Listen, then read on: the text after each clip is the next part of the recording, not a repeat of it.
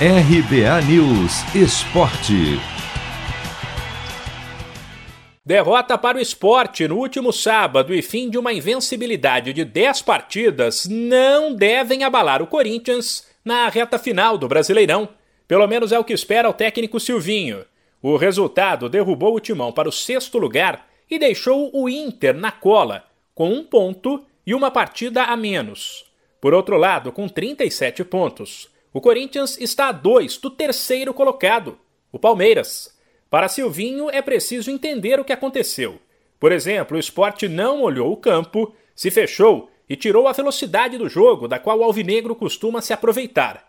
E ter em mente que o Corinthians ainda é um time em construção. Dez partidas invictas, é, é, muito bom participar dessa construção com alguns empates, vitórias importantes, é, somando pontos e colocando o Corinthians aonde ele, ele, ele merece, onde a grandeza desse clube é, exige, quer é corretíssimo e você sair com um resultado negativo é ruim. Mas a nossa performance, nós temos que reconhecer, ela não foi boa. E o que ocorreu foi essa lentidão que nós já falamos durante a entrevista, do qual não somente o campo, mas o adversário também. Nós já tínhamos alertado os nossos jogadores e estrategicamente o esporte é a terceira melhor defesa do campeonato. Mas enfim, faz parte de um crescimento de uma construção de um time e nós seguimos trabalhando para melhorar a performance de todos. Trabalhando trabalhar na construção do grupo e na construção do time.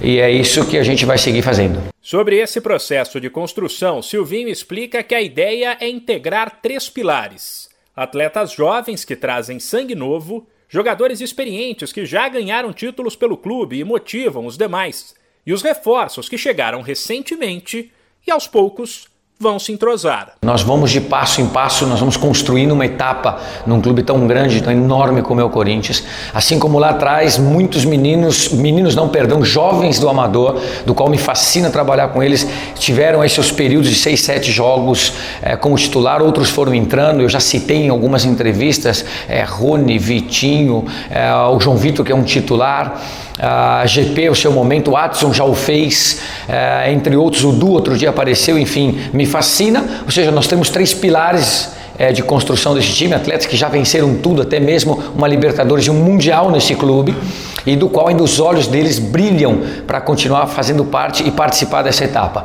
É, o outro pilar são atletas, quatro deles que chegaram e qualificaram muito o nosso grupo, chegam de cenários diferentes. O próximo compromisso do Corinthians será um confronto direto pelo G6, na quarta-feira, em casa, contra o Fluminense.